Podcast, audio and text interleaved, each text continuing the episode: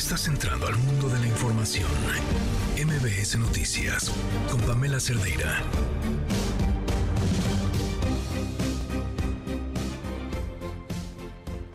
No me acuerdo quién le leía o le oía sobre eh, esta moral de las redes sociales. Y por moral me refiero a esta eh, facilidad con la que juzgamos a los demás por qué malas personas son, qué discriminatorios, eso no se hace, como desde una estatura moral que nos protege nuestro arroba, porque en la vida real, pues todos fallamos de distintas formas, porque es nuestra condición punto.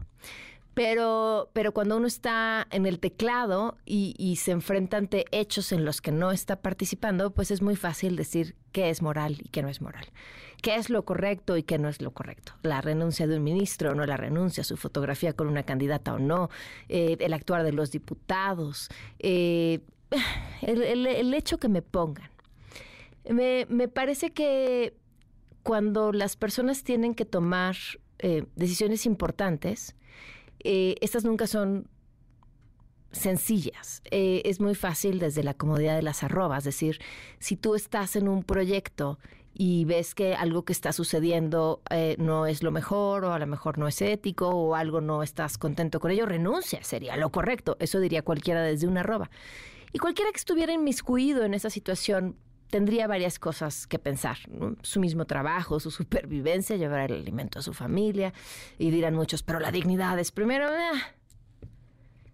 Sí, no, o sea, habría que estar en esas situaciones. Pero sobre todo que me parece que el dilema más interesante, o al menos el dilema moral más interesante para quienes están en esas situaciones, sé que estoy hablando súper hipotéticamente, espero me estén siguiendo el tren, tiene que ver con si te sales de esa posición o de ese lugar pierdes tu poca o mínima posibilidad de incidir en ese tema que te es importante. Por lo tanto, quedarse puede ser un acto de valentía y renunciar es también un acto de valentía por lo que representa. Esta semana hemos sido testigos de dos actos eh, de valentía en condiciones complicadas eh, y además curiosamente protagonizadas por dos mujeres una comisionada y una diputada. Y, estos son tiempos en los que a la valentía se le conoce para algunos como traición. Porque pareciera que más allá de toda escala moral tendría que estar la lealtad y la obediencia. Así que aquellas y aquellos que son capaces de regresar a su centro y a pesar de todo, llamar a las cosas por su nombre, sujetarse a la verdad, decir lo que está pasando a pesar de las consecuencias que impliquen, y en uno de estos casos me refiero a Carla Quintana, es algo que hay que reconocer y celebrar. Nos mantienen, a pesar de lo incómoda que sea, cercanos a la verdad. ¿Y por qué eso es importante? Porque si no vemos de frente nuestra realidad, no la vamos a cambiar. Soy Pamela Cerdera. Comenzamos. Se aprobó el presupuesto. Estoy contentísimo. Acaban de aprobar el presupuesto para el año próximo. Es muy buena noticia. Ya es el último presupuesto que me toca presentar. Todos los presupuestos del gobierno que encabezo se han aprobado sin moches. Es histórico. Cuando el presupuesto se repartía entre partidos y le tocaba todo el presupuesto, la mayor parte, a los políticos, a los hombres del régimen, compraban voluntades, compraban conciencias, compraban lealtades, no le llegaba nada al pueblo. El presupuesto se pulverizaba para mantener estabilidad política, control político, para mantener la república simulada. Que Guerrero se entere que desde el poder legislativo, Morena, la bancada en la que he creído y militado, traicionó a los que se han quedado sin nada, a los muertos. Y si me cuesta el cargo, se los entrego impunidad jamás. Los traidores a la patria están dentro de Morena. Es fuerte, es este, hay que revisar el impacto, pero también debo decirle a la ciudadanía que una vez efectuado el recorte por la Cámara de Diputados, pues con toda responsabilidad deberemos de ver, analizar y poner a salvo el proceso electoral. ¿Cómo lo vamos a hacer? Te lo explico en cuanto ya tengamos todo eh, el, análisis pero definido, pero, de entrada te sé decir que no vamos a poner en riesgo el proceso electoral. Claramente es un resultado adverso, no trabajamos para eso, no tuvimos toda la transparencia, toda pues la determinación de tener un presupuesto austero, republicano, sin duplicidades para este recorte. Creo claramente que no hubo sensibilidad de las funciones que tenemos que hacer el año que entra, que ya empezaron este año, del reto del proceso electoral de 2024 somos libres. Marcelo es un agente inteligente. Me consta, no solo trabajamos juntos, nos tocó participar para ser candidatos a la presidencia y se hicieron encuestas y él aceptó el resultado sin pedir nada a cambio. Agradecí la generosidad de Marcelo, no dejó confundirse, manipularse por los cantos de la sirena. Yo con Marcelo tengo este antecedente. Ojalá y se dé la unidad pensando en el proyecto. Si no se piensa en el pueblo, si no se piensa en la nación, no sirve de nada un político. No es más que un oportunista, un convenenciero, un ambicioso, vulgar. Es un politiquero. Es hora de convocarlos a esta nueva esperanza. Eso sí les digo, tenemos que jalar parejo en lo local y en lo nacional. Voy a poner todo mi corazón, todo mi esfuerzo en los siguientes meses. Y les digo de una buena vez, pondré todo mi corazón y todo mi talento en los próximos seis años. Hay que tener claro que Xochitl es la que nos encabeza a todos. Aquí no podemos regatear apoyos. Y hoy le reitero, el PRI está contigo, va contigo y contigo vamos a ganar. Así que arriba el PRI y arriba Xochitl. Muy buenas tardes, gracias por acompañarnos. Soy Pamela Cerdeira en este jueves, jueves 9 de noviembre del 2020. 23. Hijo, estuve a punto de decir 2016. Este, bueno, pues a veces parece, ¿eh? la verdad es que a veces parece.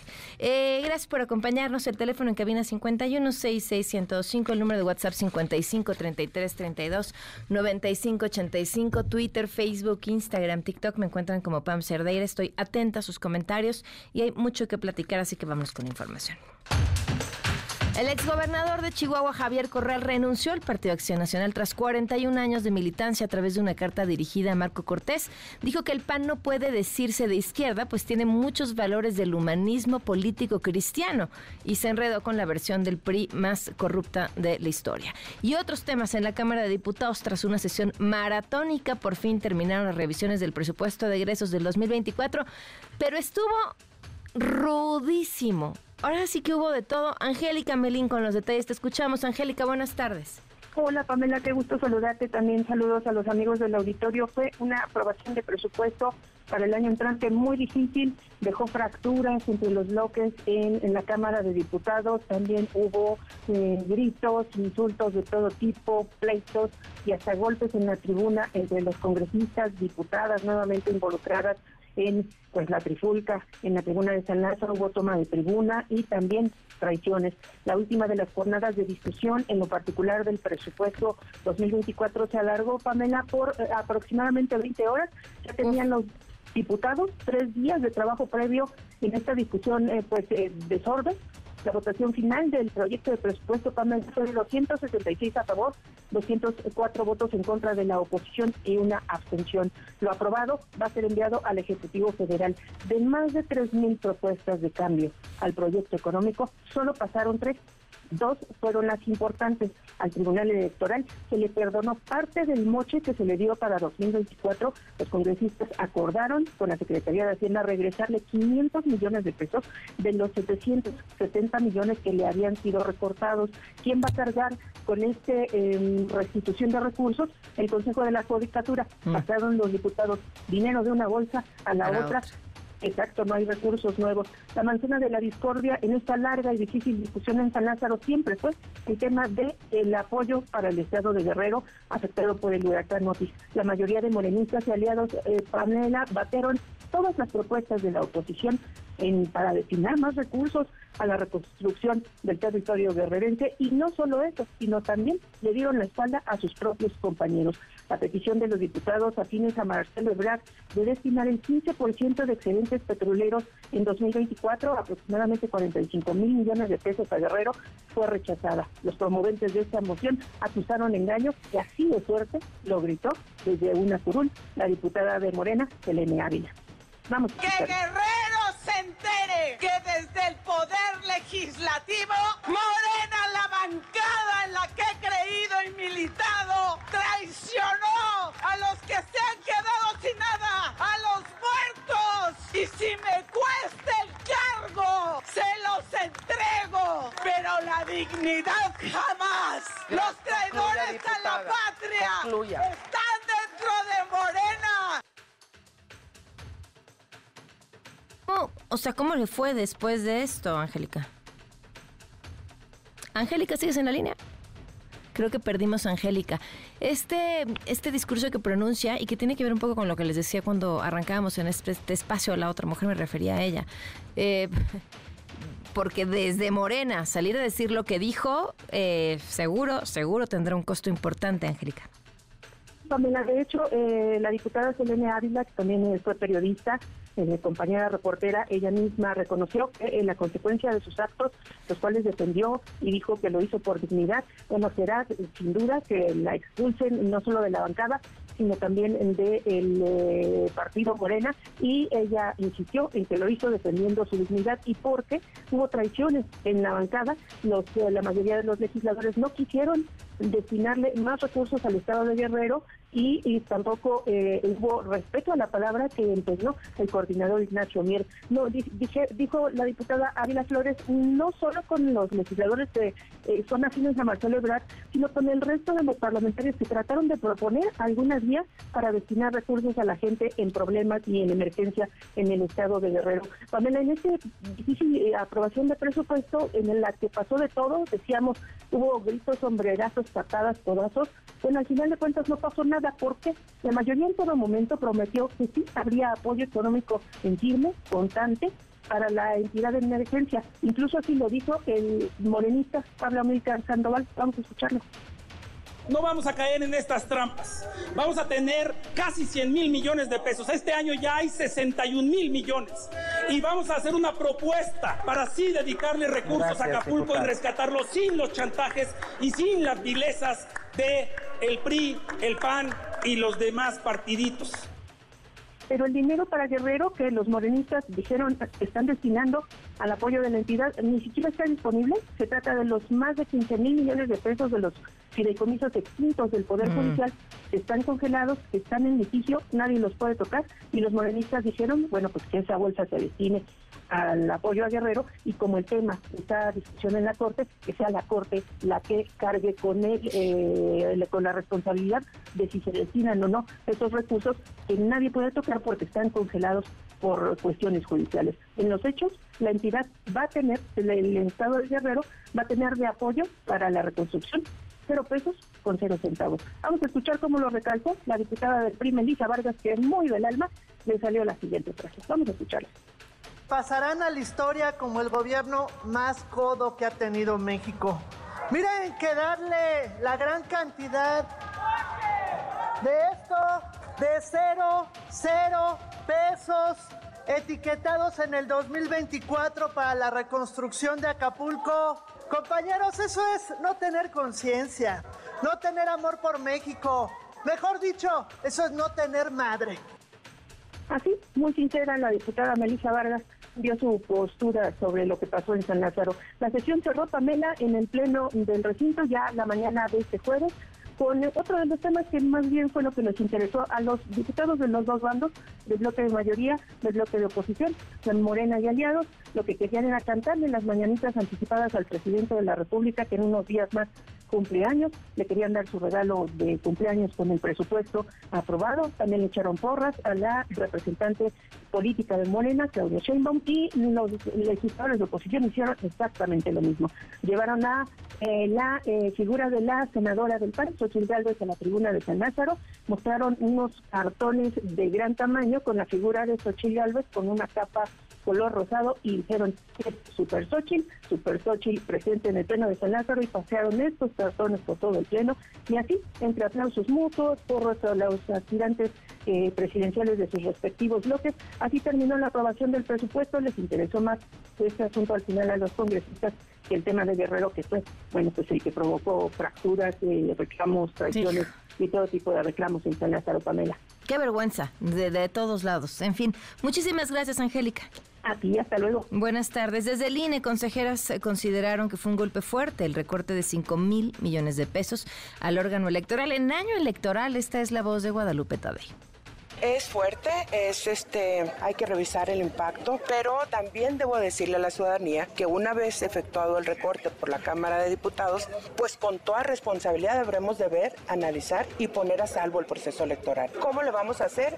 Te lo explico en cuanto ya tengamos todo el, el análisis pero definido, pero de entrada te sé decir que no vamos a poner en riesgo el proceso electoral.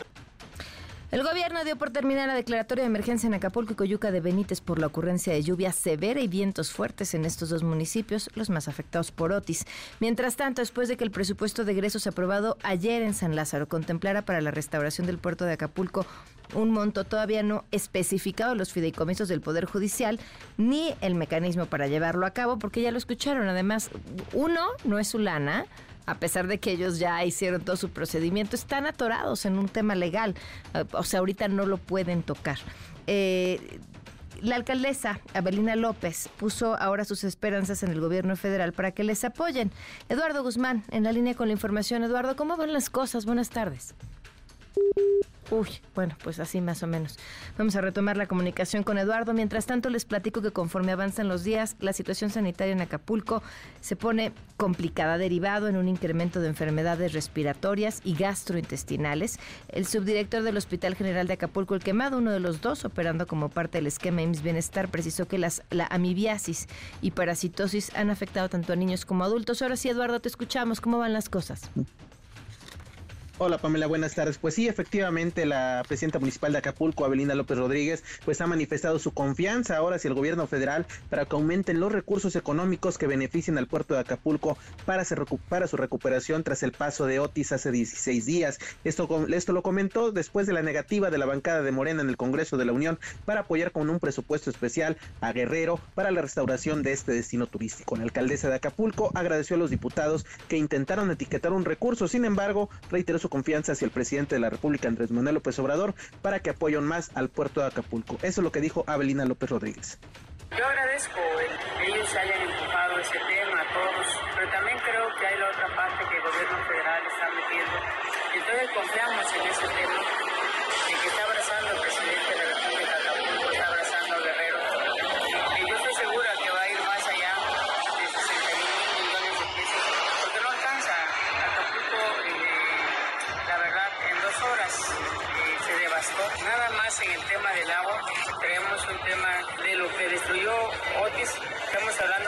400 millones, pero todo el sistema de Acapulco está obsoleto. Esto es parte de lo comentado durante un recorrido que realizó por la zona de la Condesa, donde la presidenta municipal pues pidió apoyo a los locatarios de la costera para que no echen la basura a las calles, reiterando pues un llamado para que contribuyan en lo que les corresponde. Y es que el problema este sanitario, Pamela, que se vive en Acapulco, pues es importante, reconoce la Secretaría de Salud Estatal que ya incrementaron en un 25% los problemas respiratorios a consecuencia pues de los olores fétidos y, y que se siguen emanando por toda la ciudad y aparte ocurre otro conflicto porque están pasando los camiones recolectores de basura en las avenidas principales, llevándose no solo los escombros, sino también la basura acumulada durante 15 días, pero apenas se la llevan y pues la gente sigue generando desechos en sus hogares y vuelve a sacar la basura porque no hay un sistema continuo de recolección, recolección. como lo hubiera habitualmente en la ciudad. Es el reporte de hoy, Pamela. Híjole, qué, qué, qué, qué terror, eh, qué, qué esperanza tienen, o sea, tú que lo estás viviendo, de que esto retome la normalidad en algún momento. Eh, pues la esperanza es como señalaban las autoridades, ¿no? Ya ayer fue una buena noticia que se va a sumar en los trabajos de limpieza el gobierno estatal para apoyar al gobierno municipal de Acapulco que necesita, de acuerdo a cifras o lo dicho de manera oficial por la propia alcaldesa Abelina López, 500 camiones recolectores. El gobierno municipal únicamente cuenta con 100, así que nos están dando abasto porque hay que quitar todos los escombros y seguir dando el servicio de manera habitual. Si no, vamos a seguir en la misma dinámica de que paso a recoger lo que se acumula en 15 días y cuando vuelves a pasar por ese punto otra vez, ¿no? Eso son, es un problema importante que se está viviendo el problema sanitario. Gracias, Eduardo. Buenas tardes. Buenas tardes, Pamela. Bueno, ¿y el presidente qué dijo esta mañana, Rocío Méndez? Buenas tardes. Buenas tardes, Pamela. En principio, para el presidente Andrés Manuel López Obrador, el presupuesto de egresos de la Federación 2024 aprobado es para seguir reduciendo la desigualdad. Se aprobó el presupuesto. Estoy contentísimo. Me acaban de aprobar el presupuesto para el año próximo. Es muy buena noticia. Ya es el último presupuesto que me toca presentar. Todos los presupuestos del gobierno que encabezo se han aprobado sin moches. Es histórico cuando el presupuesto se repartía entre partidos y le tocaba todo el presupuesto, la mayor parte, a los políticos, a los hombres del régimen compraban voluntades, compraban conciencias, compraban lealtades, no le llegaba nada al pueblo. El presupuesto se pulverizaba para mantener estabilidad política, control político, para mantener la república simulada y sin referirse al fin de la situación de emergencia en Acapulco, tras el paso del huracán Otis, como se notificó esta mañana en el diario oficial de la Federación, la Coordinadora Nacional de Protección Civil, Laura Velázquez, presentó este balance de la situación por vía remota hasta Palacio Nacional.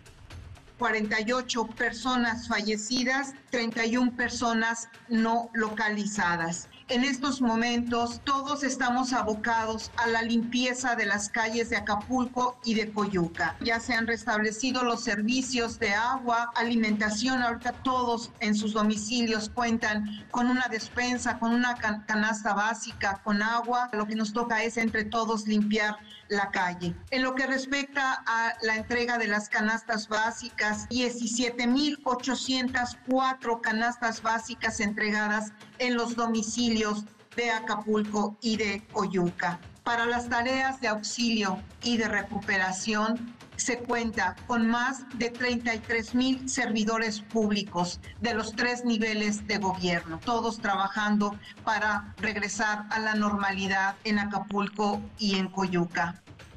Y finalmente, el presidente López Obrador, Pamela, explicó sus razones detrás de la postulación del exgobernador de Hidalgo, Omar Fayad, como embajador de México en Noruega. Bien, muy bien lo de Omar. ¿Por qué lo propuse? Tengo con Omar un compromiso, Tragualilpa, Hidalgo, por el Huachicol, una tragedia. Y llegué y ya estaba ahí, Omar. Y no se despegó. No voy a caer en provocaciones. Eso nunca voy a dejar de agradecer. Luego también le reconocí de que le pedí a todos, ¿no? hiciéramos el esfuerzo, que no nos metiéramos a ayudar a ningún partido, a ningún candidato y él cumplió, otros no. Claro, el que tiene un acto de congruencia, de dignidad, merece ser reconocido. Y no es de buenos y malos esto, ¿eh? Embajadas y consulados. ¿Por qué no? Si son servidores públicos, ya fueron gobernadores, van a representar a México. ¿Cuál es el problema? ¿Políticos por encima de carreras consulares? Sí, para ser un buen diplomático se necesita primero ser un buen político. Los que han mandado corruptos, la de Sonora, impunidad. Pues ese es tu punto de vista, no lo comparto. Deja que te toque, ya vamos a hablar. Pamela, el reporte al momento. muchísimas gracias. Buenas tardes, Rocío. Buenas tardes. Pues sí, funadísimo, por cierto, Omar Fayad, justo por esto. Eh, pero a ver, es la forma de operar. Le hemos visto todo el sexenio. Gobernador que entrega el Estado, gobernador que obtiene su eh, embajada. Eh, falta del mazo, ¿eh? A ver a dónde la acaban mandando. Bueno, en fin, vámonos con más información. Ahora, Bucio, eh, tienes también eh, datos importantes. La Comisión Nacional de Elecciones de Morena avaló permitir que los hombres que ganen las encuestas de Morena para las gobernaturas cedan su lugar a una mujer y tengan un pase automático. Bueno, si les toca en, esa, en, ese lugar para lugar a una mujer, para un lugar en el Congreso. Cuéntanos, Nora. Buenas tardes. Así es, Pamela, te saludo con muchísimo gusto y de la misma forma al auditorio. Y como lo comentas, la dirigencia nacional de Morena publicó la convocatoria al proceso de selección para candidaturas a cargos de diputaciones locales, ayuntamientos, alcaldías, presidencia de comunidad y juntas municipales en los procesos locales. Déjame comentarte que también, bueno, pues de manera inicial se ha eh, anunciado que eh, aparte de que el día de mañana se van a dar a conocer los resultados precisamente de estas eh, candidaturas, bueno, pues horas antes del plazo estipulado por la Dirigencia Nacional para definir a estos ganadores, se ha anunciado que en las nueve entidades, bueno, pues se ha determinado designar de manera directa a coordinadores y coordinadoras de la defensa del federalismo, que son las fórmulas para diputados y senadores en estas entidades. Este documento, fechado el 7 de noviembre, recuerda que el pasado 18 de septiembre se emitieron las convocatorias para estas definiciones en los estados de Chiapas, Ciudad de México, Guanajuato, Jalisco, Morelos, Puebla, Tlaxcala, Veracruz y Yucatán. En este sentido, el acuerdo apunta que Morena tiene la convicción de promover y respetar los derechos políticos y electorales de las mujeres establecidos en la Constitución y por ello de observar el principio de paridad tanto en cargos del partido como en la postulación de candidaturas de cargos de elección popular. Para observar lo anterior, dijo si los resultados de los procesos internos de organización arrojan un número mayor de hombres que pongan en riesgo dicho equilibrio de género, el órgano competente realizará los ajustes necesarios para que en términos del párrafo anterior se cumpla con la paridad de género con las mujeres mejor posicionadas en las encuestas. Pamela Morena considera que hay perfiles relevantes que aspiran a las coordinaciones respectivas y resalta que el trabajo organizativo interno es de una magnitud que requiere de liderazgos que coadyuven con los objetivos en cada una de las entidades. Por tanto, se considera procedente designar a las personas que coordinen la defensa del federalismo en el primer lugar en cada entidad federativa y para ello podrán optar los mejor posicionados que por ajuste de género no sean designados en la coordinación de la defensa de la transformación. Es decir, se trata, por tanto, de designar a quienes no sean nombrados como candidatos a los gobiernos de los estados como los primeros lugares en las fórmulas para senadores y diputados federales si es que así desean participar. Finalmente te comento que se ha anunciado que se dará a conocer esta lista el día de mañana a partir de las 5 de la tarde un lugar que no ha sido definido por Morena. Pamela, la información. Gracias, muy buenas tardes. Buenas tardes. Vamos a una pausa y volvemos. Quédate en MBS Noticias con Pamela Cerdeira. En un momento regresamos. Estás escuchando MBS Noticias con Pamela Cerdeira.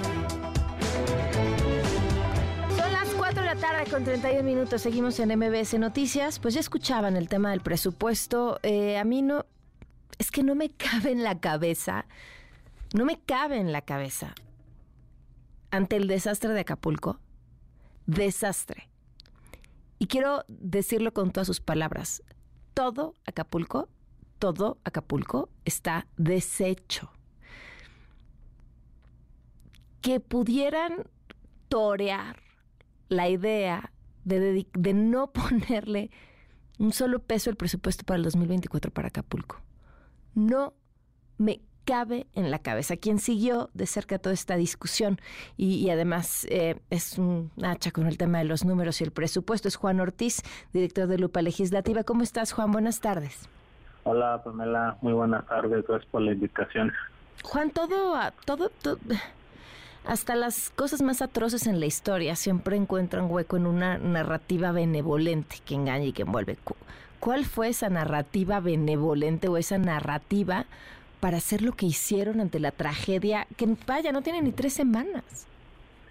Sí, mira, de, como tú dices, hace tiempo ya estaba la idea de la oposición de impulsar ahí un programa, una partida especial para Guerrero, pero Morena no, se dejó. Su argumento era de que primero el presidente ya había anunciado 61 mil millones de pesos para 2023.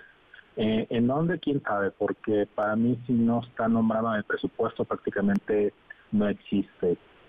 De ahí no se salía Morena, por eso no aceptaba cambios. Durante la discusión del presupuesto en estas sesiones maratónicas a partir del lunes se presentaron muchísimas propuestas para poderle poner ahí punto y coma y responsables y montos para pues destinar así que recursos, pero una y otra vez la verdad es que lo rechazaron, incluso rechazaron varias de su propia bancada y creo que la más dramática fue la presentada por los diputados marcelistas. Ellos, tienen una propuesta de tener excedentes, fue rechazada y después, pues digamos, la esta intervención de la diputada Selene Ávila, marcelista, muy dramática porque los acusó de traidores, los acusó de que abandonaron a, Guerrero y ni así. Finalmente, ya casi cerrando la, sesión, pues ellos propusieron ya por parte de la de, lo, de la mayoría que es vinculado, digamos, a los, a los ultras más obradoristas, pues propusieron que se los comisos judiciales para Acapulco, pero ellos saben, nosotros sabemos que esos recursos están judicializados, no se pueden mover y aparte esos recursos tienen que pasar primero por un tramo burocrático que empieza por el Poder Judicial. Y pues imagínate que es una, este, no sé, por copeo, la copa más grande se le llenan de, de vino y pues realmente no le llega nada, abajo, casi no le va a llegar nada a, Guerrero en este mecanismo que propusieron eh, en la madrugada, y lo cual es lamentable porque este es un presupuesto en el que se pide una deuda histórica de 1.9 billones de pesos, prácticamente el 20% del presupuesto viene la deuda, y un solo peso de ahí se va a mandar a, Guerrero. Había espacio, sí, sí había espacio para destinarle algo, se pudo haber creado por lo menos el esqueleto de los, de los programas, las dependencias y los votos para después digamos, ver cómo destinar los recursos, pero ni eso, no quise nada crear. Ya sabemos a dónde no va, ¿no? No va a Acapulco, va menos a los órganos autónomos, pero entonces ¿a dónde sí se va a estar yendo el dinero en el 24? Sí, mira, digo, todo gobierno tiene sus propias obligaciones este, que tiene que cumplir sí o sí, y una de esas son las pensiones jubilaciones y, si tú sumas las pensiones de bienestar, prácticamente se comen el 20% del presupuesto. El otro 20-25% se lo va a llevar el gasto federalizado, que son los recursos que se van a estados y municipios, nóminas, pero digamos que de lo que le sobra al, gobierno, los grandes ganadores se van principalmente a la Sedena, tiene un presupuesto histórico, prácticamente un este 259 millones de pesos, el doble del 2023. Puf. Sí, y este más del doble y van a estar a cargo del Tren Maya, del AIFA, Aeropuertos del Sur, eh, va a estar a cargo de la empresa turística esta Mexica o Meca Maya y le quedan dos nuevos comisos que va a recibir uno de ellos 10 mil millones de pesos al, al año la otra beneficiada es la Secretaría de Energía, que está a cargo de las de dos bocas y que también hace aportaciones a, a Pemex, que también creció muchísimo su presupuesto. La siguiente es la Secretaría de Bienestar, medio millón de pesos, de ahí sale principalmente para pensiones de adultos mayores. Y digamos que salud también, aunque aquí la preocupación es de que se crea el Bienestar, un nuevo órgano, y aquí el miedo es de que se siga improvisando en salud. Porque íbamos a pensar eso, no es como que lo hayan hecho todo el sexenio. Así es. Perdón, te interrumpí, te querías decir todavía algo ah. más. No, este, improvisando, porque digo, aquí salud hay muchos subejercicios. Eh, especialistas dicen que debemos de, destinar el doble si queremos garantizar el derecho universal a la, a la salud, pero no es así. Entonces, digamos que por ahí se va principalmente el dinero que puede manejar más libremente el gobierno federal.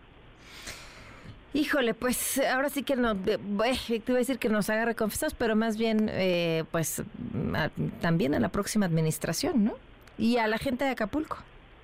Así es, va a estar muy complicado para, para Guerrero porque va a quedar totalmente discrecional la recuperación de Acapulco, o sea, va a depender del gobierno. Ahí la oposición, la ciudadanía debe estar exigiéndole cómo va el avance porque precisamente una de las propuestas que se hizo durante la discusión era que se creara un, comité de vigilancia y aparte que se informara trimestralmente los avances, no se aceptó, entonces hay que estar muy pendientes de cómo se hace ese, esa recuperación de Acapulco.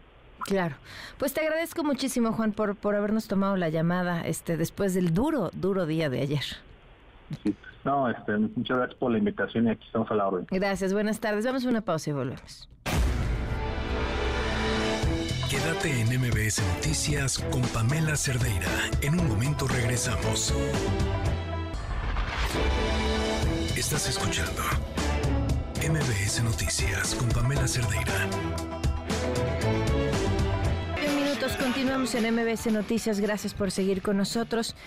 Hemos comentado aquí, eh, de hecho lo platicamos hace una semana, la semana pasada, una línea de tiempo de cómo se había estado reportando desde temprano lo que estaba sucediendo con el huracán Otis y cómo, al menos desde mi punto de vista, el gobierno local eh, hizo un trabajo de comunicación, eh, no sé si de comunicación, pero de atención mucho más puntual sobre lo que estaba sucediendo. Eh, en, la mañana hubo una reunión de la gobernadora y demás, y, de cierta forma había quienes estaban avisando, quizá no con el lenguaje adecuado para que la gente entendiera el tamaño del problema que había. Y entre estos documentos que pudimos revisar y, publicaciones en redes sociales de diferentes este, organizaciones y eh, demás, eh, hay una que, me llamó muchísimo la atención y que se las comparto. Es una publicación del 24 de octubre a las 8 de la mañana y es el Boletín Meteorológico General de, esa fecha, el 24 de octubre.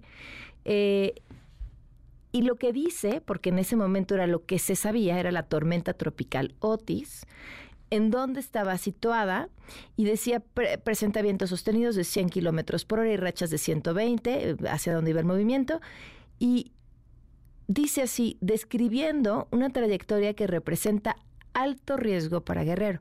Eran las 8 de la mañana. Eh, el meteorólogo que elaboró ese reporte es el meteorólogo Fermín Damián Adame, meteorólogo de Protección Civil de Guerrero, y nos acompaña en la línea. Le agradezco mucho que esté aquí. Muy buenas tardes. Muy buenas tardes, Pamela. Saludo con mucho aprecio a tu auditorio del 102.5 FM. A sus órdenes. Pues me llama mucho la, atención este reporte porque me parece que eh, las palabras son muy importantes, sobre todo cuando se describe un fenómeno meteorológico, y me pareció que es la primera alerta eh, relevante, a pesar de que en ese momento todos los servicios reportaban que seguía siendo eso, una tormenta tropical. Me gustaría escuchar em, cómo fue para ti, cómo fue ese proceso, qué sabías a esa hora, qué esperaban, qué podían leer todo. Sí, sí, Pamela. Muchas gracias. Pues te comento que tengo ya algunos años en la meteorología, específicamente 30 años, y este, se observaron varios elementos muy importantes. Te comento que en la receta que nos enseñan en la escuela, yo me formé en el Colegio del Aire, Zapopan, Jalisco. En la receta que nos enseñan para cocinar un ciclón tropical son tres ingredientes básicos. El primero, la temperatura del océano, que sea superior a 26 grados centígrados. Segundo ingrediente, un sistema de baja presión preexistente. Y el tercero, poco cizallamiento del viento. Lo primero que me llamó la atención, Pamela, de todo esto fue la temperatura del océano, que incluso hoy, Hoy se mantiene una temperatura muy, muy elevada justamente frente a Guerrero, que llega a ser hasta de 31 grados centígrados en el océano. Eso es fuera de lo normal. Del tiempo que tengo observando ciclones tropicales y la meteorología, está por dos, casi dos grados centígrados arriba de lo que se esperaba en esta temporada. Entonces esto ya era una señal de alerta. Por otro lado, hablando del sistema de baja presión preexistente, hay un cinturón que recorre el planeta y se le conoce como vaguada monzónica. Ese día, la vaguada monzónica estaba muy, muy cerca de Oaxaca y de Guerrero. Segundo ingrediente para que un ciclón se vuelva este, potencialmente peligroso, un sistema de baja presión persistente. Y el tercero, el poco cizallamiento del viento, que quiere decir que no hubiera vientos encontrados en la profundidad de la atmósfera o en la altura de la atmósfera que pudiera evitar que continúe desarrollándose. En realidad no había ningún viento contrario, todo estaba en calma hacia arriba y se podía formar con toda naturalidad el ciclón. Entonces todas estas fueron señales de alarma, de, alerta. Por otro lado, la trayectoria por el lugar en el que se había formado, indicaba que este ciclón, si no impactaba en Oaxaca, iba a tocar tierra en Guerrero, Pamela. ¿Qué, cuando tú ves todos estos, estas, eh, estos elementos, eh, ¿qué, ¿qué, es lo que sigue o qué es lo que piensas? ¿Qué es lo que haces además de elaborar este reporte del que acabamos de compartir un fragmento? Bueno, mira, eh, yo estoy observando todo el tiempo, todo el tiempo las condiciones, desde una semana, estoy anticipándome una semana. Entonces, desde la fecha 15, el 15 de octubre, escuché que comentaste que estabas observando nuestras publicaciones. Desde el día 15 de octubre ya estábamos monitoreando, vigilando ah, frente a San Salvador esto que vino siendo Otis. Entonces, yo informé a, mi secretario, al doctor Roberto Rollo Matus, y él a su vez hizo lo propio a, nuestra gobernadora, ¿no? Se fue informando gradualmente, y como tú dices, ciertamente se hicieron algunos avisos. Yo soy testigo de que algunos de mis compañeros entregaron eh, los avisos a los presidentes municipales, les firmaron de recibido y ellos los, los resguardan, ¿no? También eh, ese, ese mismo día y un día antes se hicieron perifoneos en la costa para invitar a la población a que se alejara ¿no? de la zona y que se fueran a resguardar en alguna zona de, donde puedan estar ellos seguros. En este momento no sabíamos que iba a tener la categoría 5, te soy honesto, ni yo mismo sabía que podría llegar a ser incluso categoría 5. Fue muy, muy apresurado todavía, como tú bien lo dices, en la mañana tuvimos una reunión con la gobernadora en Casa Guerrero, se hizo este, pública, ella en sus redes sociales publicó esta, esta actividad que tuvimos el secretario, subsecretario, gobernadora y el de la voz, en donde ella informaba incluso que se cancelaban clases por, por seguridad. En este sentido, eh, tú sabrás, Pamela, que nuestra gobernadora ha sido muy, muy prudente y además ha sido muy decidida en no escatimar en prevención. Desde la mañana ya ya estaba dando las medidas, se cancelan clases y hacer los avisos correspondientes. Nos dio la instrucción en ese mismo momento, nos vamos para Acapulco y como lo han de saber, estuvimos en la tarde en Acapulco, en la base naval, en donde se estableció el puesto de mando. Ya tenía ella dispuesto una área ya con todos los servicios para que desde ahí pudiera operar el puesto de mando. Lamentablemente, Otis nos rebasó, nos quedamos, como ya se sabe, sin energía eléctrica, sin internet, nos quedamos incomunicados. Ahora, eh, a mí lo que me llamaba mucho la atención de tu reportera, el uso de la palabra grave. Ah, sí. Porque... Presenta... Sí, te escucho. Sí, sí, que, que estaba utilicé la palabra que presenta peligro. Eso. Así es para Guerrero, así es. Eh, y, y, te, y, te digo, me llama la atención porque me parece que en el resto de la comunicación, a ver, aquí aquí tengo el este el, eh, representa alto riesgo más bien, alto riesgo para Guerrero, si son las palabras, representa un alto riesgo para Guerrero. Eh, es, es, es, este, estas dos palabras eh, son de uso común cuando se avecina una tormenta tropical que todavía no, sabemos si va a ser huracán? No, no son de uso común. Se emplean cuando sabemos que va a causar graves daños. Y, si, y así como tú lo dices, Pamela, ahí mismo en el, boletín se especifica que vamos a tener, o tendríamos, se pronosticaba que vamos a tener cortes a la energía eléctrica, daños a las vías de comunicación, íbamos a tener inundaciones, íbamos a tener también este algunas áreas afectadas, algunas zonas bajas afectadas y oleaje elevado de 2 a 4 metros al paso del ciclón. Todos estos elementos típicamente sí los hemos experimentado, Pamela, dos veces al año, eh, estadísticamente o climatológicamente. Que dicho de otra manera es la memoria, ¿no? La climatología es la memoria.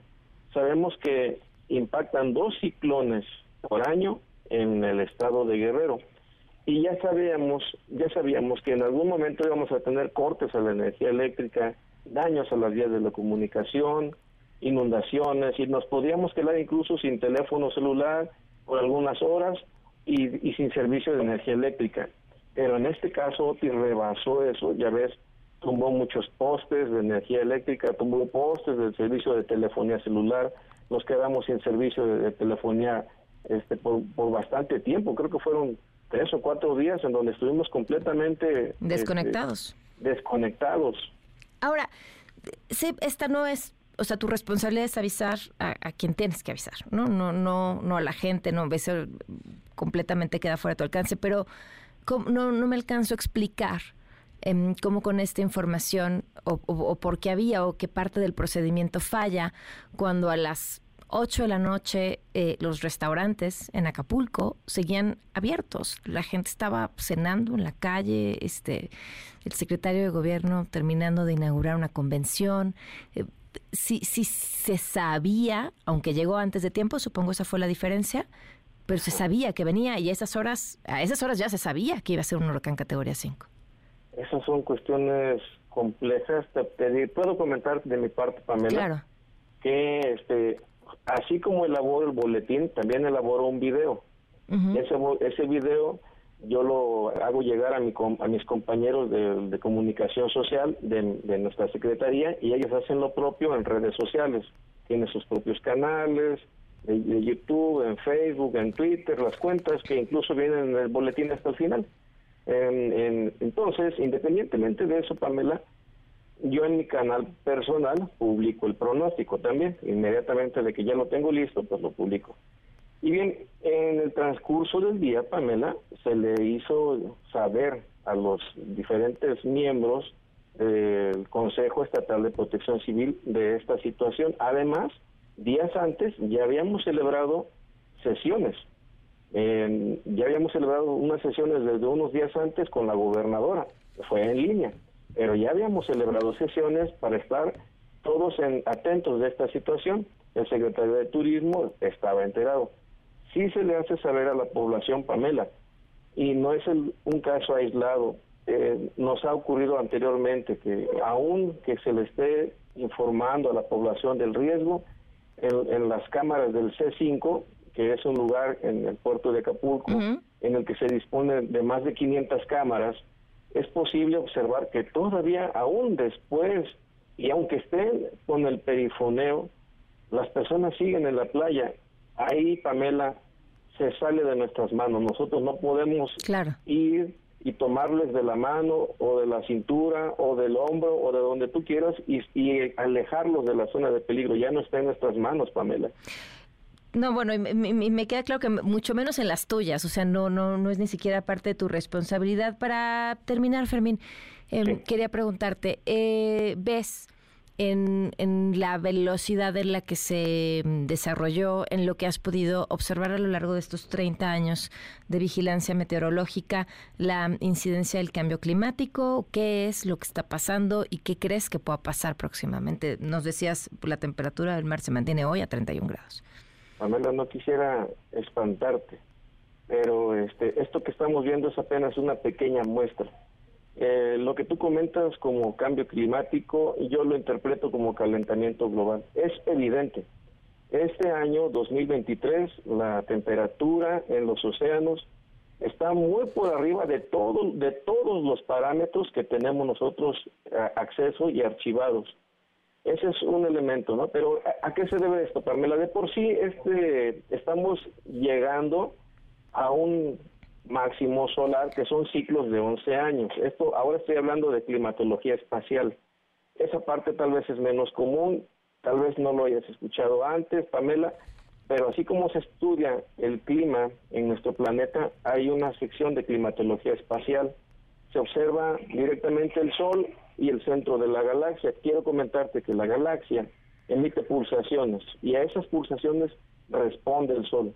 Esas pulsaciones suceden cada 11 años y cuando eso ocurre se le llama máximo solar. El próximo máximo solar va a ocurrir en el año 2025. Ya estamos acercándonos a esa fecha. Si este año ha sido muy activo a nivel global, no lo hemos comentado ahorita, pero sabemos que en China hubo desastres, Sabemos que en Hawái hubo desastres. Sabemos que en Derna, Libia, hubo desastres. Muchísimas personas fallecieron por fenómenos hidrometeorológicos que han ocurrido en este año. Eso se debe a que nos estamos aproximando a un máximo solar que va a ocurrir en el año 2025 y que yo, yo de manera personal lo bautizaría como el peligroso 2025. Lo que hemos experimentado este año es solo una pequeña muestra. El agua en todo el planeta de los y específicamente en la superficie de los océanos se está calentando. Ya está caliente, mejor dicho, ya está caliente.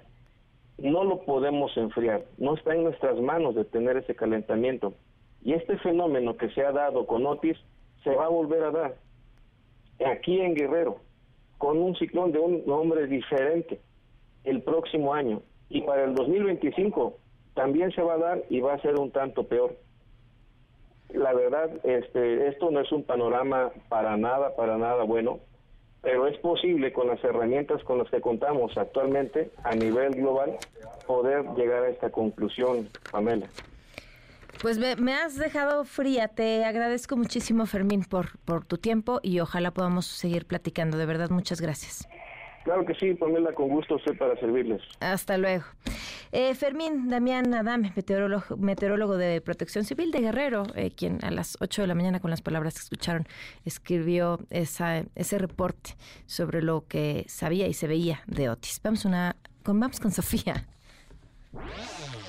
Economía para todos con Sofía Ramírez. Sofía, ¿cómo estás? Bien, Pamela, esta semana estamos llenas de información económica de todo tipo. Y bueno, pues un poco para levantarnos el ánimo después de escuchar esta última ¿Qué entrevista. tal? No, bueno, pero ya, ya no sé si es lo duro o lo tupido, pero sobre todo una franca decepción a que los diputados, los legisladores de esta legislatura no pudieron asignar recursos etiquetados de la manera en la que hubiéramos esperado para la reconstrucción de Acapulco. Y con eso me quedo, porque si no, bueno, vamos a seguir platicando del tema, pero muy descorazonador lo que nos contaba ahorita el, sí, el, meteorólogo. sí, el meteorólogo. Pero cuéntanos sobre, sobre el nearshoring. eso pues mira, Exacto, vamos a hablar de prácticamente el centro, occidente y el norte del país, que es donde está cayendo mayor cantidad de inversión extranjera directa. ¿Por qué eh, la inversión extranjera directa se puede vincular con nearshoring? Porque pues es la lana que ya llegó. Eh, hay una gran cantidad de dólares que han entrado este año a México de enero a septiembre. Pues tenemos un incremento, una recepción neta de dólares por 32.926 millones de dólares. Esto es prácticamente 33 mil millones, lo cual pues es ligeramente por arriba de lo que teníamos en los primeros eh, tres meses, digamos, del año pasado, eh, que teníamos 32 mil millones. Eh, son pues, un millón de dólares, o sea, mil millones de dólares adicionales. la composición sigue siendo muy similar a la que teníamos hace un trimestre, casi todos son reinversión de utilidades.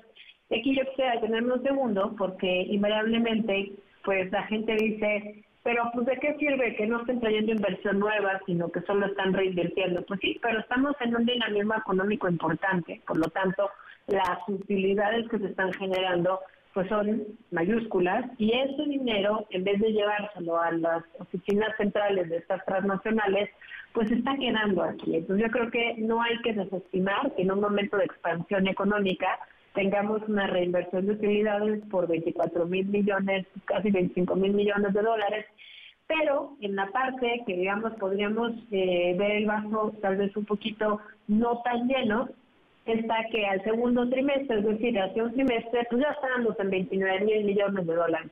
Es decir, hay apenas 4 mil millones de dólares que se sumaron, lo cual pues te habla de una ralentización en la llegada de inversión extranjera directa, y bueno, pues obviamente también nos llama mucho la atención cómo se mantienen y cómo se incorporan nuevos actores en esta dinámica de eh, recepción de inversiones. Ya habíamos hablado, Pam, hace algunos meses, cómo venía llegando una cantidad muy importante de Estados Unidos, España, Alemania y Argentina.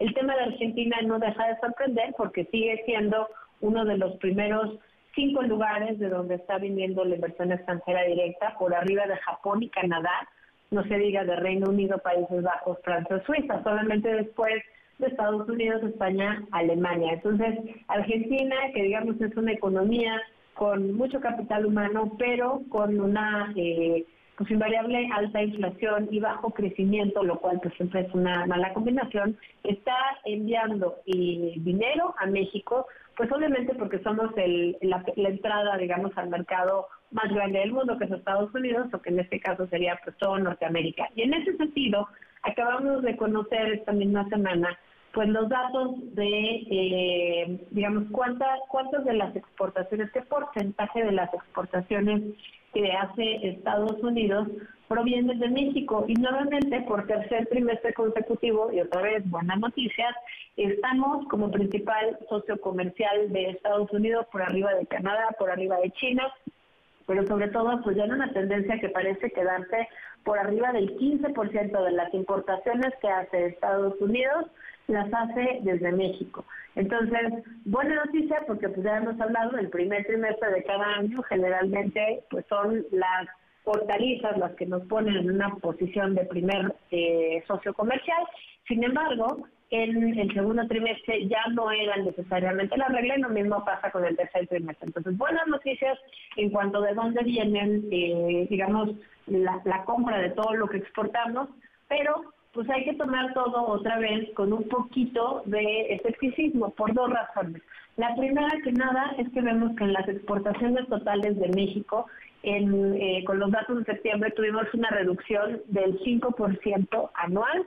Esto es pues porque hubo una disminución en las exportaciones de 5.8% eh, de petróleo, o sea, todo lo que vendemos al mundo de petróleo, a pesar de que el precio del petróleo pues, ya se ha ido recuperando, y un aumento, sin embargo, de las exportaciones eh, al revés. Un, un, aumento de las exportaciones de petróleo del 5% y una contracción de 5.8%. Dentro de las exportaciones no petroleras, que es digamos donde entraría el nearshoring, pues están eh, el desempeño de las agropecuarias, que crecieron 11.4%, las extractivas, digamos toda la minería y demás, crecieron 24.4%, y las manufactureras, y aquí es donde hay que tomar el grano de sal, pues tuvieron una contracción de menos 6.6%, insisto, son datos de septiembre, con la comparación anual. Ahora, ¿por qué dicen que no estoy tan optimista? Más allá del menos 6.6% de las manufacturas, pues hay dos factores que creo que son importantes para tomar en cuenta. Primero que nada, en el tercer trimestre de Estados Unidos pues no registró ningún tipo de inversión de negocios. A diferencia de la inversión residencial que tuvo un incremento muy chiquitito, la inversión de negocios prácticamente se quedó en cero como porcentaje del PIB y bueno, pues obviamente si a esto le sumas que hay un montón de inventarios en las bodegas de las de las de las eh, industrias en Estados Unidos, pues era poco probable que en lo sucesivo pues eh, registremos que haya mayor incremento en lo que le vendemos a ese país. Y el segundo rubro, que creo que me hace también estar un poco escéptica, es que ya empezamos a ver un comportamiento similar en México. Estamos viendo cómo ha habido una expansión de los inventarios, que si hubiera una expansión de la demanda por parte del sector manufacturero, pues entonces no tendríamos temas, pero si lo que estamos viendo es una expansión de inventarios pero una contracción en la entrega de productos, pues ahí tenemos otra vez el problema de que estamos produciendo y lo estamos guardando en un almacén porque no lo están comprando. Y como en Estados Unidos no se está invirtiendo y sí están incrementándose también el stock de inventarios, pues por mucho optimismo que pueda haber en la economía norteamericana, que se reprenda con el mensaje de Jerome Powell, que es el presidente de la Fed, del Banco Central de Estados Unidos, el día de hoy, pues nos dice que eh, es probable o no descartan, no es probable, no descartan nuevos aumentos a la tasa de interés en Estados Unidos, que en español normal lo que significa es que el Banco Central de Estados Unidos sigue pensando que va a haber presiones inflacionarias porque va a seguir habiendo crecimiento de la economía norteamericana. Sin embargo, pues los datos al tercer trimestre nos dicen que se siguen acumulando inventarios tanto en Estados Unidos como en México y bueno, pues hay que estar muy pendientes lo que ello significa para el nearshoring. ¿Quiere decir que ya se acabó? No. Quiere decir que en un mundo tan cambiante, pues tenemos que estar atentas cómo evoluciona la economía, sobre todo que si se encarece el crédito, se encarece el dinero, pues se encarece prácticamente la producción en Estados Unidos y si se encarece demasiado se ralentiza la economía y pues en México dejaremos de vender tantas eh, manufacturas hacia el mercado norteamericano. Entonces, eh, simplemente estar atentas de, los indicadores económicos que tengan que ver con el nearshoring. Por lo pronto, pues eh, Banderita Verde, que seguimos siendo el principal socio comercial en el tercer trimestre de Estados Unidos. Y creo que aquí, eh, para cerrar con una nota positiva, tenemos una serie de metas en el proyecto norteamericano que se llama The North American Project. Perdón que esté en inglés, pero está dedicado justamente al contexto norteamericano. Es una página web donde puedes ver todos los eh, datos relevantes vinculados a la relación trilateral. Y ahí lo que tenemos también son metas de comercio exterior, y todo lo que se necesita alrededor, que va desde crecimiento, prosperidad, movilidad del empleo. Pero una de las metas centrales, y, con esto cierro el comentario, Pam, es que en los próximos 27 años nuestro comercio exterior crezca 10 veces. Ahorita mm, el mercado, digamos, el comercio trilateral México, Estados Unidos y Canadá es de 1.6 mil billones, 1.6 billones eh, de dólares, en inglés es 1.6 trillion, eh, y, estos son datos anuales del año pasado, y este incremento pues se ha venido dando en los últimos años. Bueno, México le ha vendido 10 veces eh, más eh, en dólares a, a Estados Unidos, digamos que lo que le vendía México a Estados Unidos hace 20 años es 10 veces mayor ahora. la, meta que tenemos para el North American Project es que en 27 años volvamos a multiplicarlo por 10. Entonces, si bien cada vez es más lento el crecimiento, pues cada vez es más grande la meta. Entonces, pues los invito a que se metan a la página de North American Project, el, el proyecto norteamericano.com, y pues ojalá descarguen la información porque es súper útil para entender el contexto del nearshoring pues insisto, en un mundo cambiante, Pam. Claro. Oye, pues Sofía, muchísimas gracias. Un abrazo. Hasta luego. 5 con 7. Quédate en MBS Noticias con Pamela Cerdeira. En un momento regresamos. Estás escuchando MBS Noticias con Pamela Cerdeira.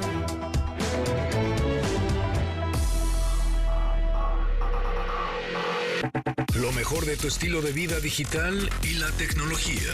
Pontón en MBS.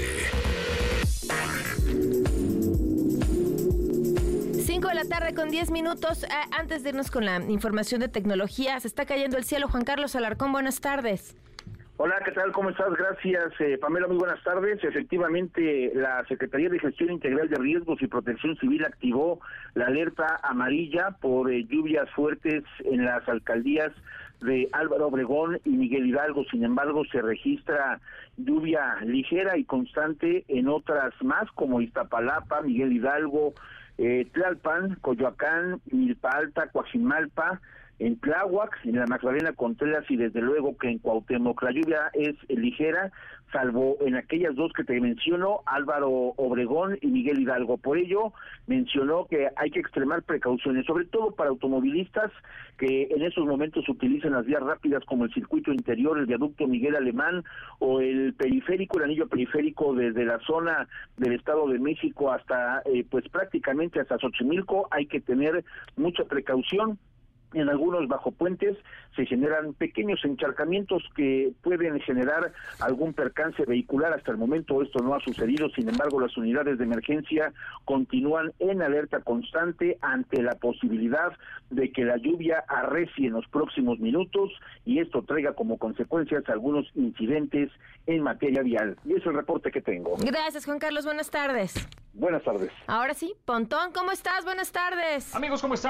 ¿Qué tal? ¿Cómo estás? ¿Qué pasó? Eh, ¿Qué pasó, amigos? ¿Cómo están?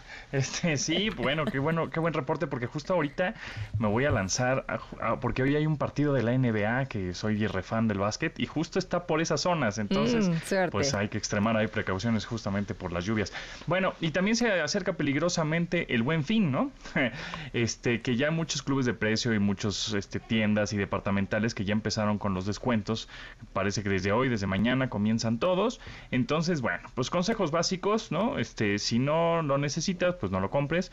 Este, los meses sin intereses, pues sí es una buena opción, si es que necesitas comprar algo pues grande o fuerte, este, en cuestión de inversión, pero pues no son descuento, ¿no? Nada más es tener eso a, consideración, porque se va a sumar esos meses sin intereses con todas las suscripciones que tienes mensualmente de todos tus servicios digitales, ¿no? Entonces, bueno, pues hay que tener ahí eso en cuenta.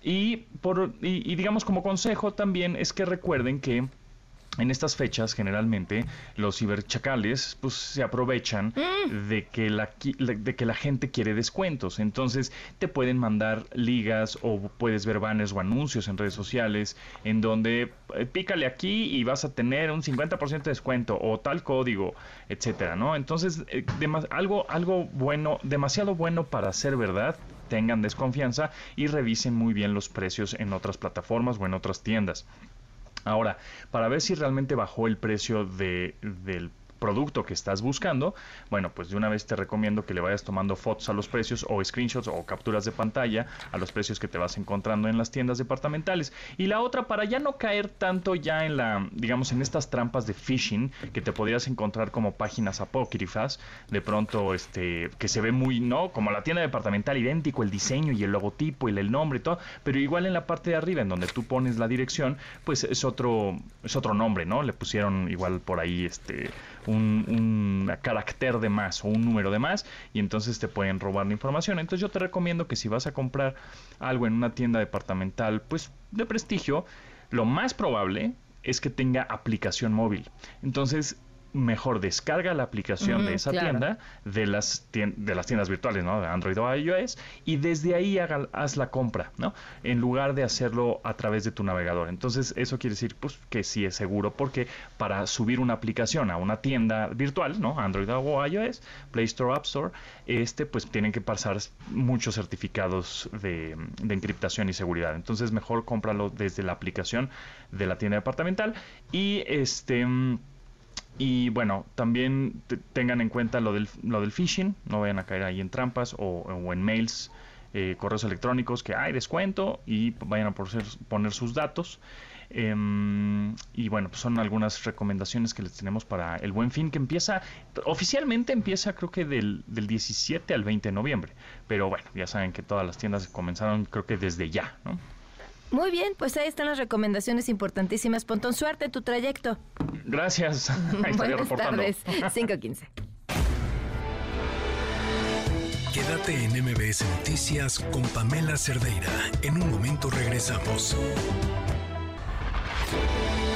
Estás escuchando MBS Noticias con Pamela Cerdeira. 5 de la tarde con 19 minutos. Vámonos con la información.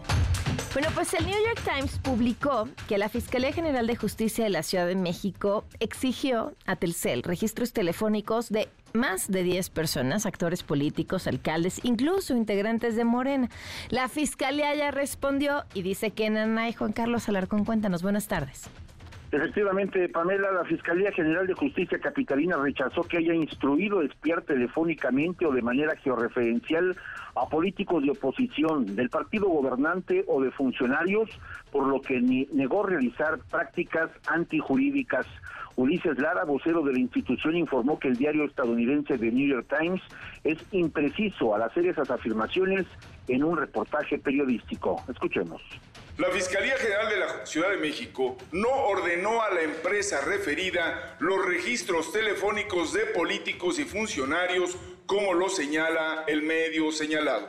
Esta institución no espía a personajes políticos ni a ninguna persona, por el contrario, investiga con fines exclusivamente jurídicos. Esta Fiscalía General de Justicia no solicitó a ninguna autoridad judicial una orden de intervención de telecomunicaciones.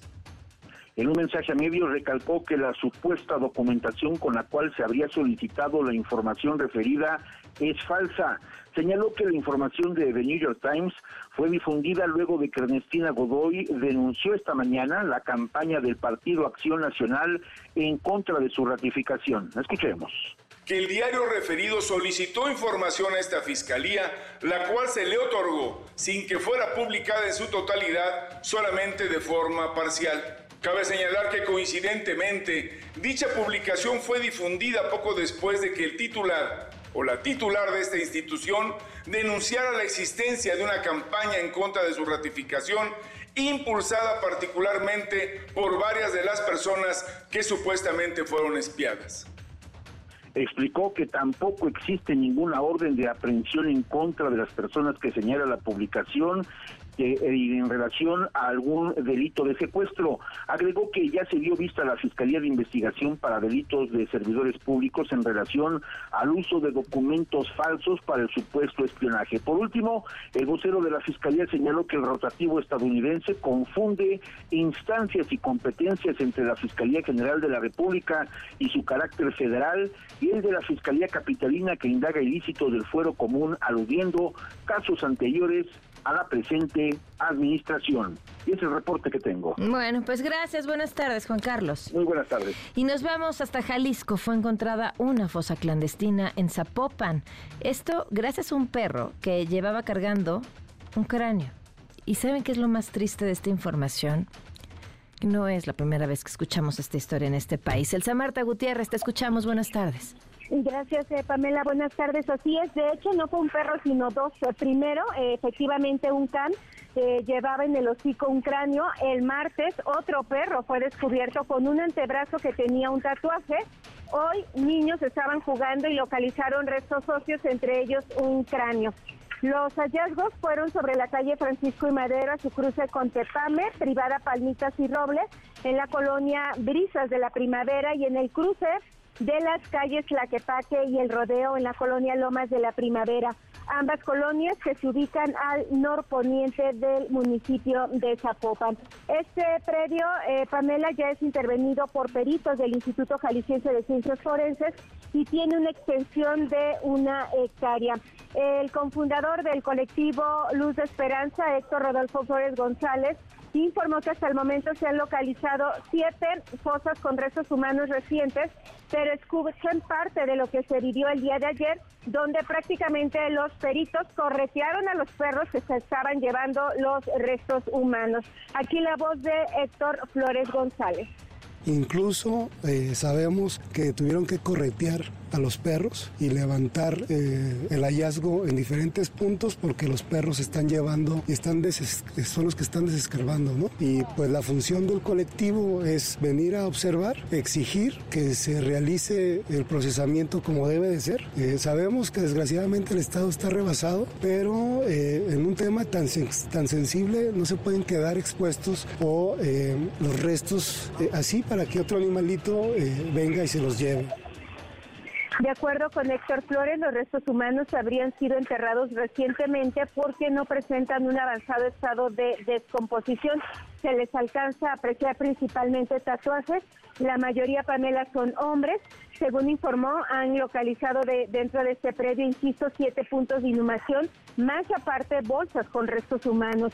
El colectivo pide que la Fiscalía Especial en Personas Desaparecidas eviten que los perros desentierren los segmentos. Aquí parte de lo que nos compartió que se hagan conforme a, lo que establecen los protocolos y que aparte de manera exhaustiva, ¿no? O sea, y garantizar que se, si no terminan los trabajos, que el personal que se queda pueda garantizar que, los animales rastreros los perritos no se lleven los restos, no sigan desenterrándolos ellos. Ahí está Pamela y comentarte que hasta el momento la Fiscalía de Jalisco no ha dicho absolutamente nada del tema. Ante la insistencia el día de hoy, lo único dijo es que dará información hasta que se termine de procesar este predio de una hectárea, eh, Pamela. Híjole, es que no, no tengo otra pues palabra para explicarlo. Es, es nauseabundo, nauseabundo todo lo que acabamos de escuchar. De verdad es, es y además es doloroso, es pensar, están siendo más eficientes estos perros en hacer el trabajo que tendrían que estar haciendo las autoridades. Y sobre todo, Pamela, lo que pasa es que desde, que desde el primer hallazgo de este can, que fue el lunes, la autoridad minimizó el hecho. Al siguiente día vuelve a aparecer otro perro con otro el antebrazo, tampoco hicieron nada.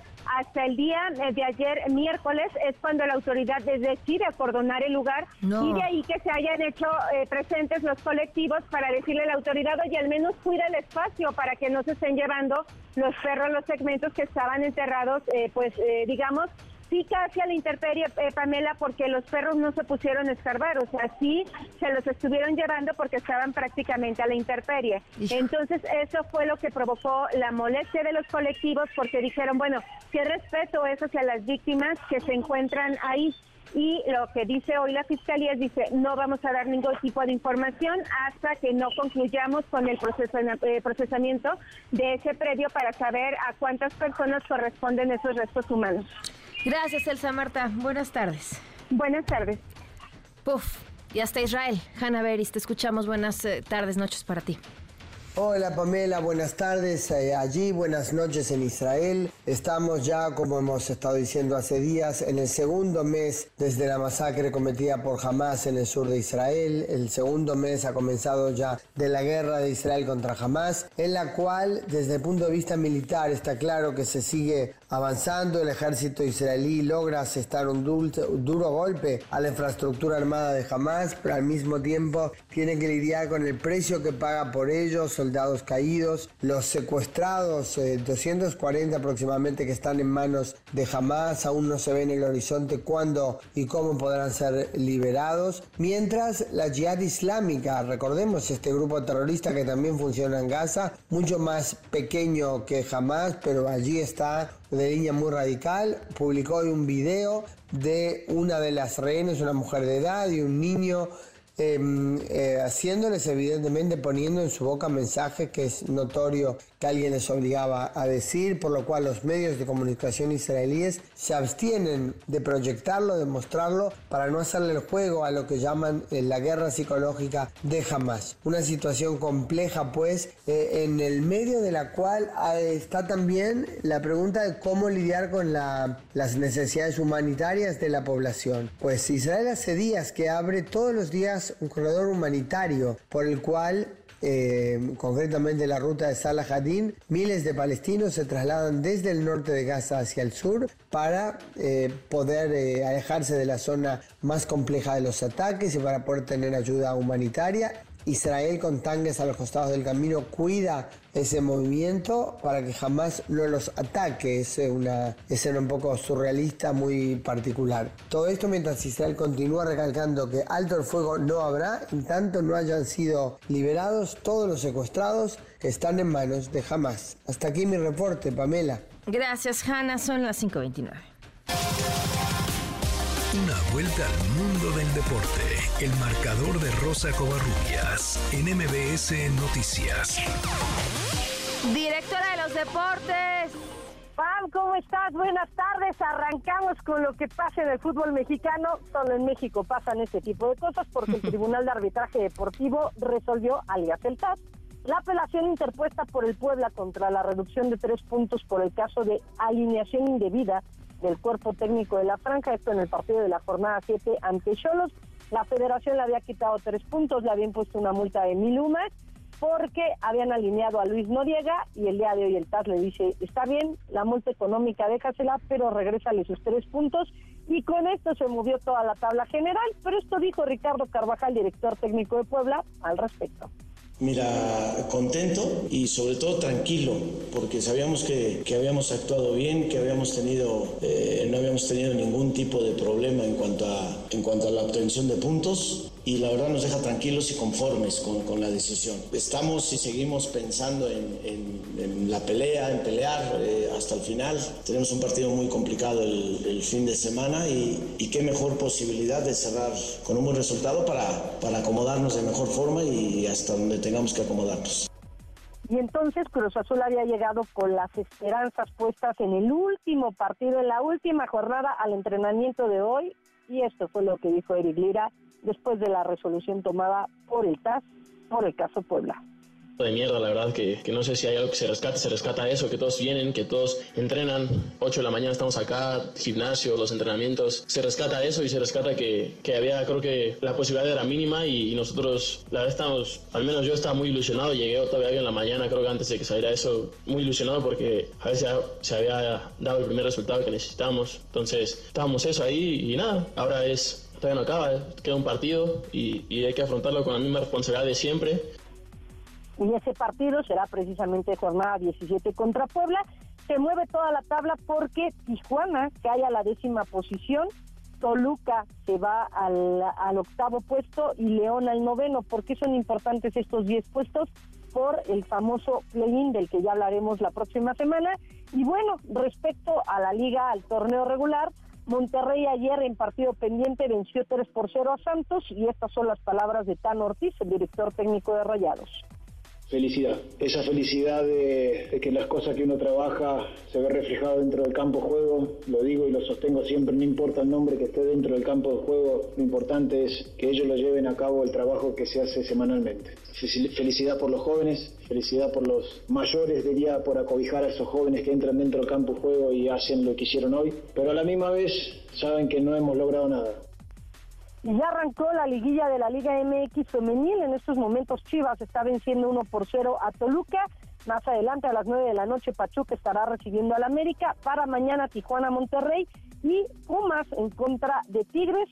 Escuchemos a Desiree Monsiváis, jugadora de las universitarias obviamente por el hecho de lograr un primer objetivo que es pasar a la liguilla, un nuevo torneo y esperemos que mañana sea un partido muy atractivo para que también la afición de Pumas se acerque, es un viernes en la noche y creo que eso me motiva un poquito más. Lo demás lo sabemos hacer en la cancha, sabemos que es un digno rival, pero me encanta que vamos a estar al tú por tú.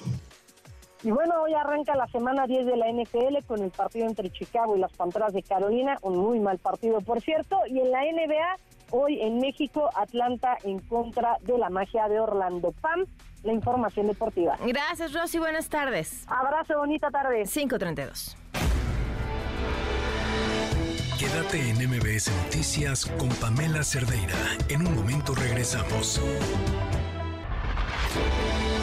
Estás escuchando MBS Noticias con Pamela Cerdeira.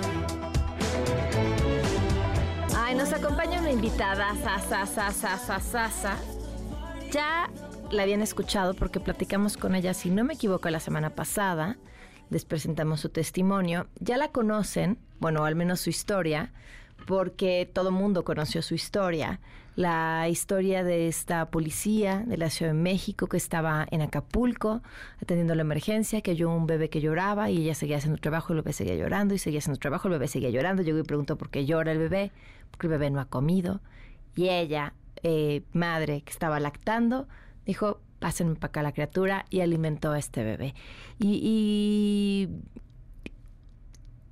yo creo que cualquiera que haya estado en la capacidad de... Eh, ayudar de alguna manera a alguien más, conoce eh, esto, esto que se genera, que no sé cómo llamarlo, que es hermoso, que, que conmueve, pero no me imagino un tipo de ayuda más cercana, personal, humana, bella, que esa. O sea, todo lo que implica ofrecerle tu pecho a un bebé a otro bebé.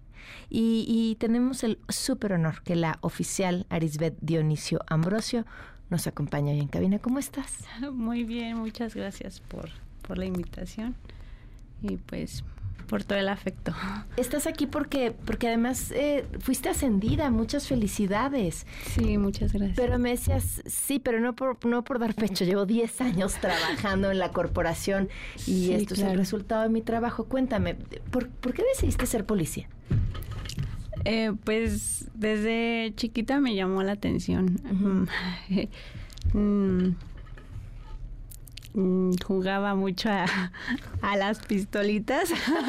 ah, no, ok. Sí, a las pistolitas y realmente, pues desde ahí creo que fue como una visión de decir quiero quiero quiero ser parte de mm, más grande eh, veía yo veía ahora a mis compañeros los veía uniformados decía ay se o sea se ven bien y, y pues traen un arma y o sea muchas cosas no entonces pues llegó el momento en el que decidí decidí incorporarme. Eh, no fue fácil todo ha sido eh, todo tiene una cierta complicación pero orgullosa, orgullosa. ¿Por qué no fue fácil? ¿Qué ha sido lo más duro?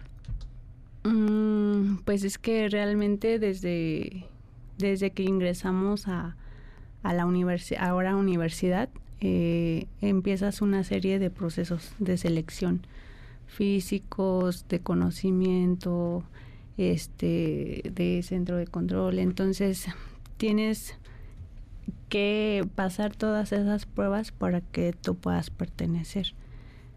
Eso uno, aguantar la estancia que es obviamente interna para que puedas tener la, la capacitación. Y pues de ahí salir y enfrentarte a, a la sociedad como tal.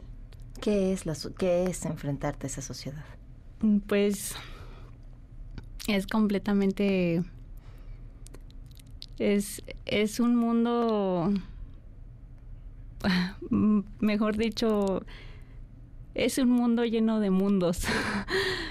Realmente todas las personas tienen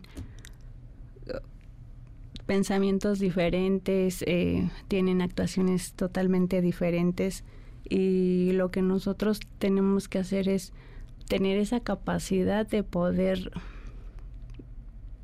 entenderlos ante una situación. Eh, no, no todos eh, obviamente van a pensar igual que tú, no todos van a tener una reacción igual que la tuya, sin embargo, pues tienes que valorar.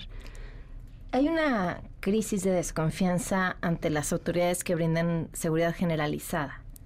Eh, ¿qué, significa eh, ser policía en una sociedad que le tiene miedo a sus autoridades o desconfianza?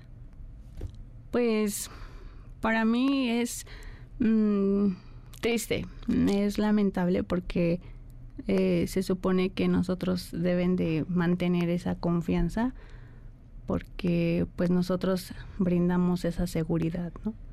Entonces, eh, muchas veces por algún acto mal hecho por alguno de mis compañeros o como dicen una historia mal contada, ¿no? Claro, que también este, puede ser. Eh, se puede generar pues una problemática mucho mayor.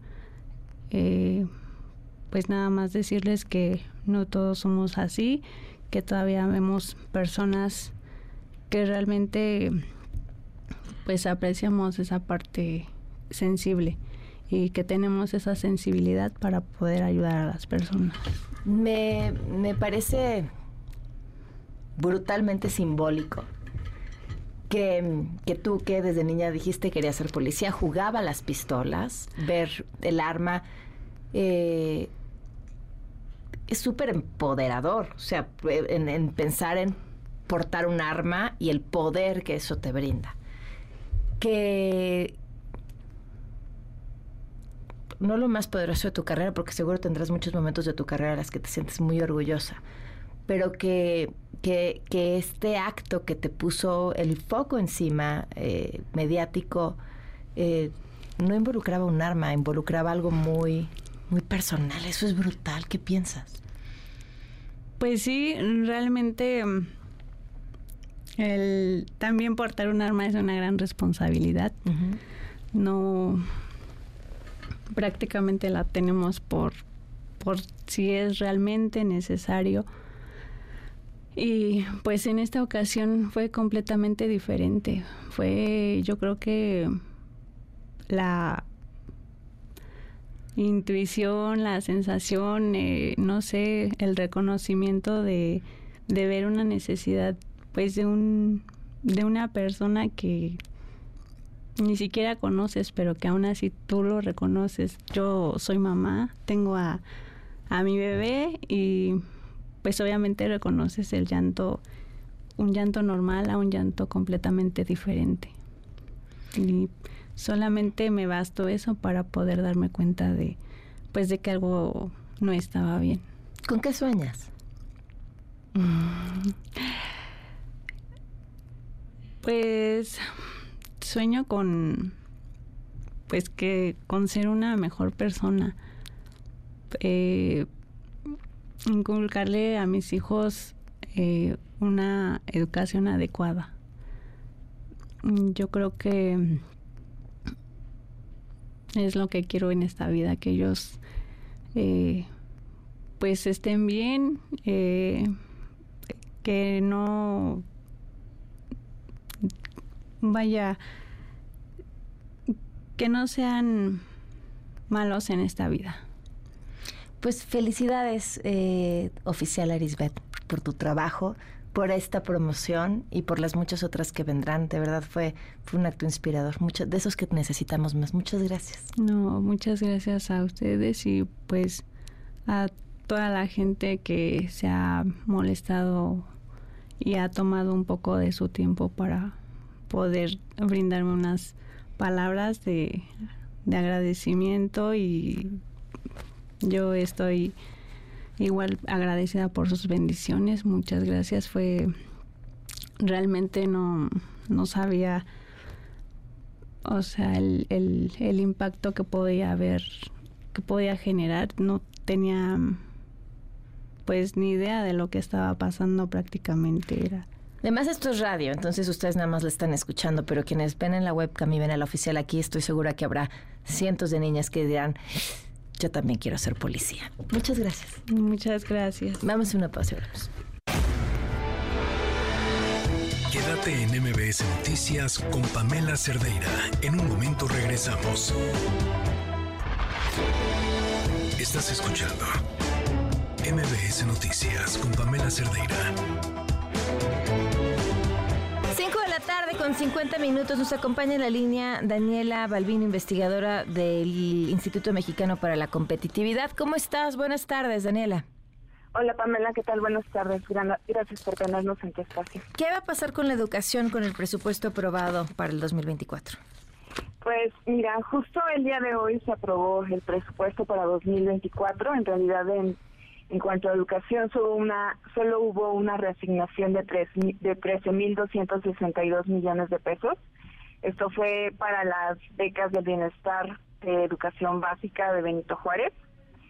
Y en general, no eh, todo lo que tiene que ver con educación no solo incluye la Secretaría de Educación Pública, una buena parte de lo que se destina a educación va a través de las entidades federativas y de los municipios. Otra parte va, por ejemplo, para las universidades que tienen la Sedena y la Marina, o de otro tipo de universidades como por ejemplo la Universidad Autónoma de Chapingo que está a cargo de Agricultura y Desarrollo Rural.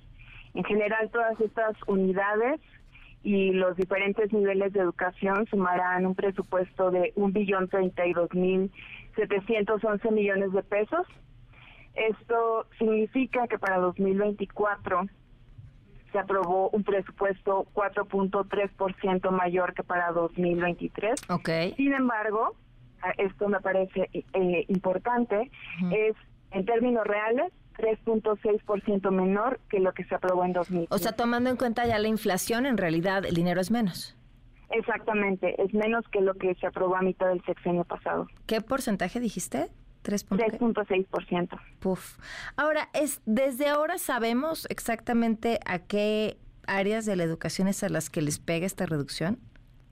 Sí, de hecho, aquí en general todas eh, tienen aumentos, salvo la educación de eh, media superior, que tiene un por ciento de reducción en términos reales. Y pues para más o menos ilustrar un poco el panorama, si tuviéramos una moneda de 10 pesos y esta la repartiéramos en los diferentes niveles de educación, bueno, para 2024 estaríamos destinando 6.3 pesos para la educación básica, que esto es preescolar, primaria y secundaria, 3 pesos para la educación media superior y superior, 1.4 y 1.6 pesos respectivamente, y solo 7 centavos se repartirían entre posgrado y educación para adultos y otros servicios educativos. Híjole, ¿qué, ¿qué es lo que más les preocupa de estos datos?